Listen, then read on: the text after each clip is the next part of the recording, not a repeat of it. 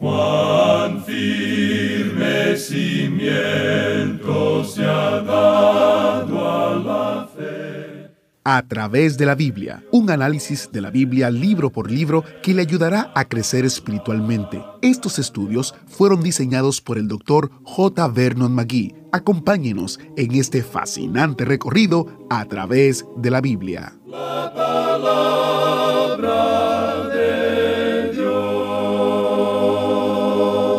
¿Qué les dirías a tus seres queridos si supieras que serían las últimas palabras que compartirías con ellos? Bienvenidos a través de la Biblia, el programa donde conocemos a Dios en su palabra. Soy su anfitrión, Heiel Ortiz. Hoy comenzamos un estudio muy significativo de Segunda de Timoteo. Uno de los hijos de la fe de Pablo era un joven pastor llamado Timoteo. Mientras Pablo se preparaba para ser ejecutado, le escribió a Timoteo con palabras de advertencia, aliento y, como siempre, señalándole hacia Jesucristo. El doctor Magui solía referirse a esta sección de las Escrituras como el canto de cisne de Pablo. Tiene una nota de tristeza que no se detecta en las otras epístolas de Pablo. Así que manténganse en sintonía para este importante mensaje y para el propio epitafio de Pablo en el capítulo 4, versículos 6 al 8. Ya que estamos comenzando segunda de Timoteo, quiero recordarle que el doctor Magui, autor de este estudio, preparó notas y bosquejos para cada libro de la Biblia. ¿Ya tienen las notas y bosquejos para los libros de primera y segunda de Timoteo? Son una herramienta útil, son gratuitos y están disponibles para descarga en a través de la biblia.org barra notas. Al mismo tiempo, suscríbase a nuestro boletín mensual y se lo enviaremos por correo electrónico junto con noticias del ministerio, artículos de interés, anuncio de los recursos destacados de cada mes y mucho más. El sitio otra vez es a través de la barra notas. Y estamos hablando también de los recursos destacados de este mes. Este mes tenemos tres recursos destacados. El primero es un comentario que reúne las cartas de Primera y Segunda Tesalonicenses, Primera y Segunda de Timoteo, Tito y Filemón. También un librito titulado El lugar de la mujer en la iglesia local, basada en Primera de Timoteo capítulo 2 y el librito 50 años celebrando la fidelidad de Dios. Para tener más detalle de estos recursos, visite a través de la biblia.org barra destacado para tener una descarga gratuita de cada uno de ellos. Y ya que está en nuestro sitio web, le invito a que visite también a través de la biblia.org barra libritos. Allí usted encontrará una cantidad de libritos disponibles también como descarga gratuita tocando diferentes temas de su interés a través de la biblia.org barra libritos. También usted puede encontrar recursos para ayudarle a usted o a otra persona a responder la pregunta ¿Cómo puedo conocer a Dios? Recuerde, visite a través de la biblia.org. A través de la biblia.org. Iniciamos este tiempo en oración. Padre Celestial, te damos gracias porque podemos estudiar tu palabra. Te pedimos, Señor, que podamos aprender lecciones importantes que nos ayuden a crecer espiritualmente y que podamos ser de bendición para otros. Te pedimos que este tiempo sea especial para cada uno de los oyentes. En el nombre de Jesús oramos. Amén. Con nosotros, nuestro maestro Samuel Montoya y el estudio bíblico de hoy. Continuamos hoy nuestro viaje por el Nuevo Testamento y llegamos a la segunda epístola del apóstol Pablo a Timoteo. Una de las razones por la cual continuamos directamente con esta segunda epístola es porque podemos decir que casi forma parte de la primera epístola que acabamos de estudiar. Y aquí tenemos un calendario de eventos que creemos pueden orientarle, amigo oyente, en la posición que esta segunda epístola a Timoteo ocupa en el ministerio del apóstol Pablo. Tenemos ciertas fechas en cuanto a esto, y estas fechas son algo aproximado y no las queremos dar de una forma dogmática. Ahora el apóstol Pablo aparentemente fue arrestado en Jerusalén en el año 58 después de Cristo. Después de haber pasado tres años, llegó a Roma aproximadamente en el año 61 después de Cristo. Y pasó tres años, por supuesto, en la prisión, yendo de un juicio a otro ante diferentes gobernantes romanos. Luego tenemos ese período que se llama su primer encarcelamiento romano, aproximadamente en el año 61 después de Cristo hasta el año 63 después de Cristo. Sin embargo, parecería que no tenemos esa sección en el libro de los Hechos. El libro de los Hechos de los Apóstoles termina en el momento en que comienza su primer encarcelamiento a manos de los romanos, y creemos que eso ocurrió al comienzo de su encarcelación. Luego, de aproximadamente el año 64 hasta el 67 después de Cristo, el apóstol Pablo fue puesto en libertad y creemos que durante ese período Pablo recorrió mucho territorio.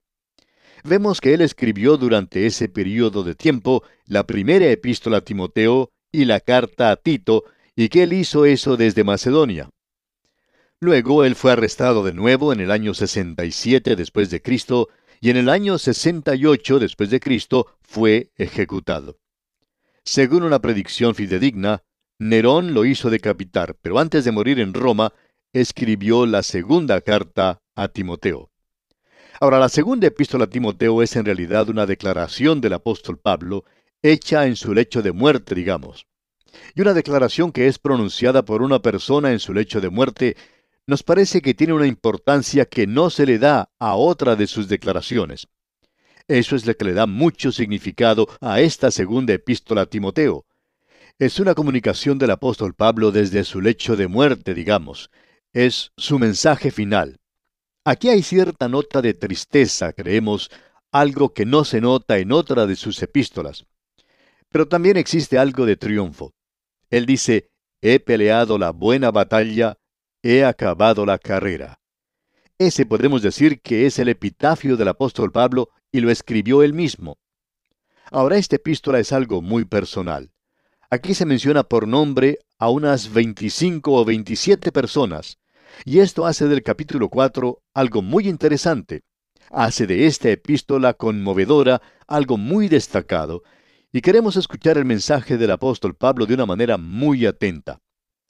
Hay ciertos versículos en esta carta, dos de ellos, que nos presentan el tema y nos dan el tono de esta epístola en particular. El primero de ellos lo encontramos en el capítulo 2, versículo 15, donde dice, Procura con diligencia presentarte a Dios aprobado como obrero que no tiene de qué avergonzarse, que usa bien la palabra de verdad. Luego el otro se encuentra en el capítulo 4, versículo 2, donde dice, Que prediques la palabra, que instes a tiempo y fuera de tiempo, redarguye, reprende, exhorta con toda paciencia y doctrina. Podemos darnos cuenta que estas son palabras muy importantes que se puede leer en esta epístola. Creemos que uno puede enfatizar una palabra en particular sobre las otras, y esta palabra es lealtad.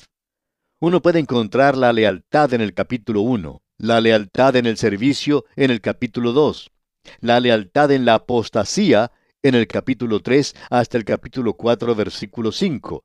Y luego, hasta el final del libro, encontramos la fidelidad del Señor para con sus siervos, aun cuando ellos hayan desertado. Sobre esta epístola parece que se mantuviera una nube oscura. Es como esa nube que uno puede apreciar en la distancia. Usted recuerda que Elías envió a su siervo a mirar y él pudo observar que se acercaba una nube. Así es que él regresó y le dijo a Elías, Yo veo una pequeña nube como la palma de la mano de un hombre. Entonces Elías le dijo a su siervo que llevara ese mensaje al rey para que se preparara porque iba a llover. Y amigo oyente, aquí tenemos a un profeta que sí podía pronosticar el tiempo, ya que él dijo que iba a llover y por cierto que se acabó la sequía entonces. Lo que tenemos en esta pequeña segunda epístola a Timoteo es la apostasía, esa nube oscura en el horizonte. Eso se ha desatado como una tormenta sobre el mundo y la iglesia. Ahora, ¿qué es lo que se quiere decir con apostasía? Bueno, en el diccionario se indica que apostatar es negar la fe. Y como ya hemos indicado en la epístola anterior, la apostasía no es algo que se hace por ignorancia, es una herejía. La apostasía es un error que se comete deliberadamente. Es apartarse intencionalmente de la fe. Un apóstata es aquella persona que conoce la verdad del Evangelio y las doctrinas de la fe, pero que las ha repudiado, las ha rechazado. El apóstol Pablo está hablando aquí del resultado final de la predicación del Evangelio. Esto no va a tener como resultado la conversión de la humanidad en su totalidad, ni tampoco servirá de introducción al milenio. Por el contrario, llegará una apostasía que casi hará desaparecer la fe de la tierra. En realidad existen dos separaciones al final de las edades. Una es la partida de la iglesia, que es llamada por el apóstol Pablo el arrebatamiento. Él dice, arrebatados para recibir al Señor en el aire, allá en 1 Tesalonicenses 4:17. Esa es una separación. Y eso también lleva a la separación de la organización, de la caparazón exterior de la iglesia que permanece aquí abajo. Una separación total de la fe que permite que el Señor Jesucristo pronuncie estas asombrosas palabras. Pero cuando venga el Hijo del Hombre, ¿hallará fe en la tierra? Y eso se presenta de tal manera en el idioma griego que la única respuesta que se puede dar es no. Y seguimos diciendo, Él no la hallará. Esto por supuesto no está de acuerdo con el Evangelio social que espera transformar al mundo tratando de remendar el sistema social. Estos optimistas vanos no tienen paciencia con estas lúgubres palabras de la segunda epístola a Timoteo. A nosotros nos pueden llamar intelectuales oscurantistas, y cualquier cosa que eso sea no es algo bueno. Pero aún así, el frío recuento de los hechos de la historia y los sucesos de la hora presente nos demuestran lo acertado de las declaraciones del apóstol Pablo. Nos encontramos ahora en medio de una apostasía que es exactamente lo que el apóstol Pablo había dicho. La iglesia visible ha entrado en la órbita de una apostasía terrible. La iglesia invisible se encuentra todavía aquí y me gustaría que fuera un poquito más visible de lo que es, pero se encuentra en su camino a la epifanía de gloria. Se encuentra en su camino al arrebatamiento hoy. Y ese es un pensamiento que nos da mucho consuelo y ánimo en estos días en los cuales nos toca vivir. Eso es lo que se está predicando hoy, y el apóstol Pablo va a enfatizar la palabra de Dios aquí como no lo hace en ninguna otra de sus epístolas. En realidad, podemos decir que el apóstol Pablo y el apóstol Pedro están de acuerdo aquí. Los dos escribieron su canto del cisne. Eso es lo que son las cartas de la segunda a Timoteo y la segunda epístola universal del apóstol Pedro. Y en esas dos epístolas ellos le dan mucho énfasis a la palabra de Dios y al Evangelio. Debemos decir aquí que la predicación del Evangelio descansa en algo que es realmente tremendo, y es la depravación total del hombre, que el hombre es un pecador perdido.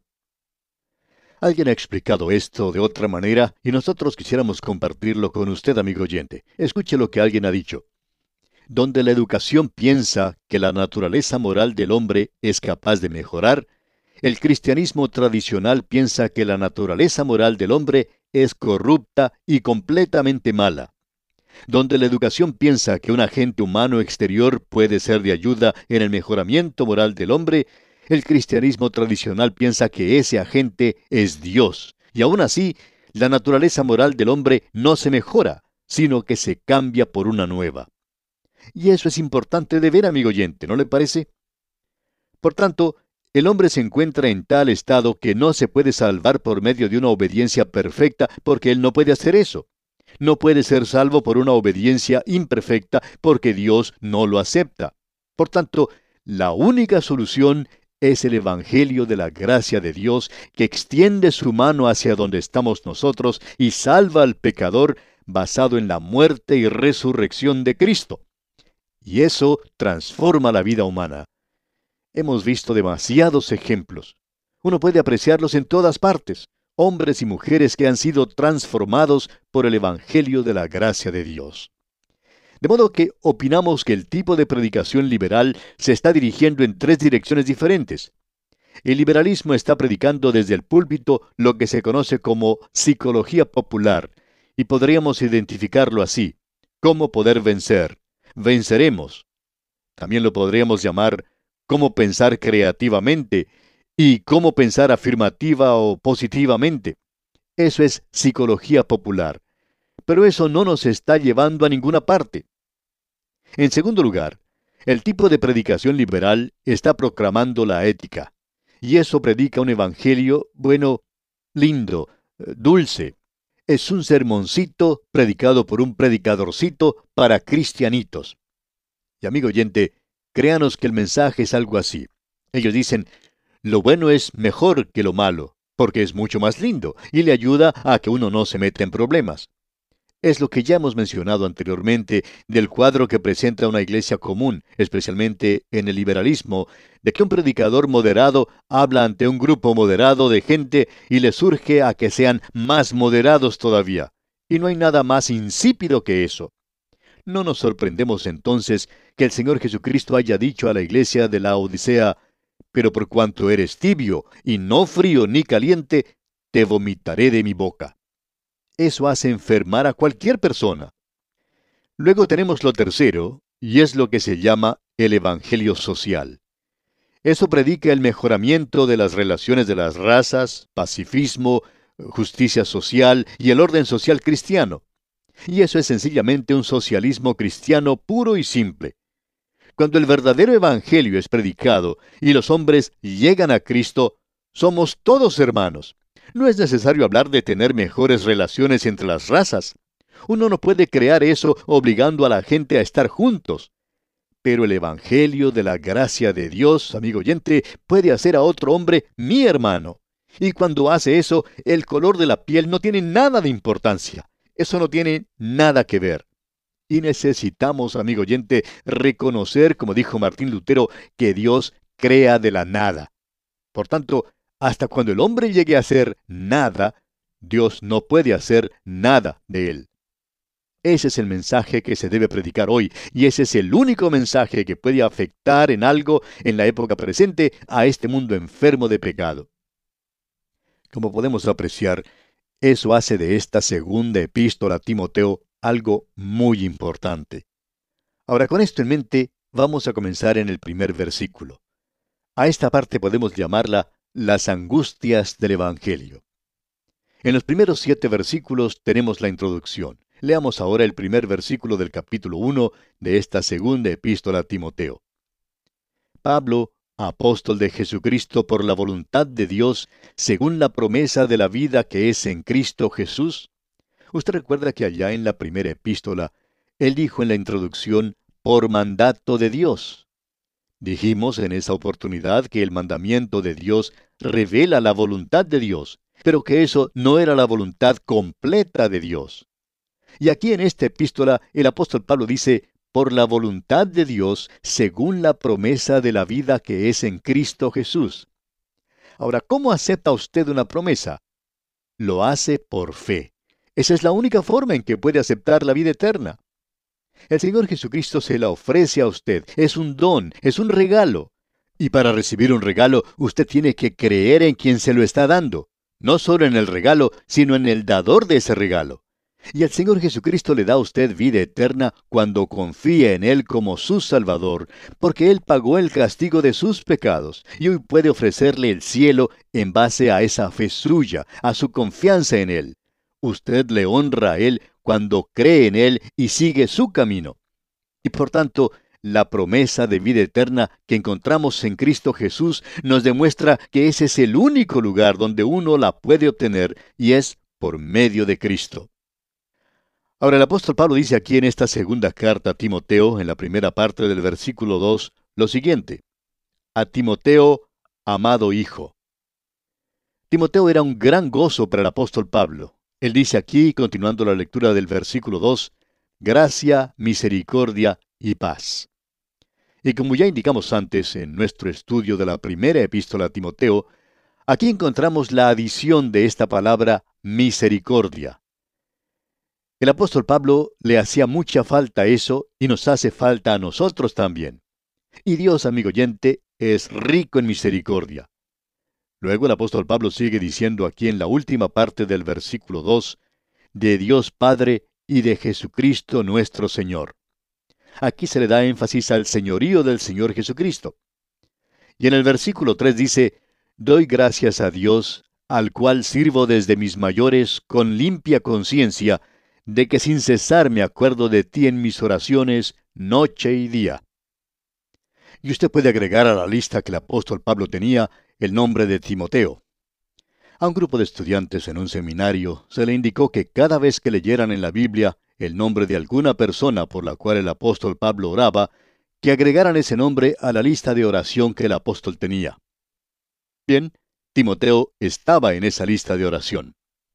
De paso, quisiéramos preguntarle, amigo oyente, ¿cuántos predicadores tiene usted en su lista de oración privada?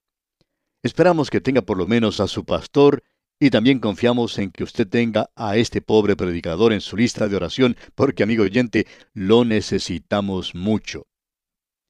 Ahora, en el versículo 4 de este capítulo 1 de la segunda epístola a Timoteo leemos, Deseando verte al acordarme de tus lágrimas para llenarme de gozo.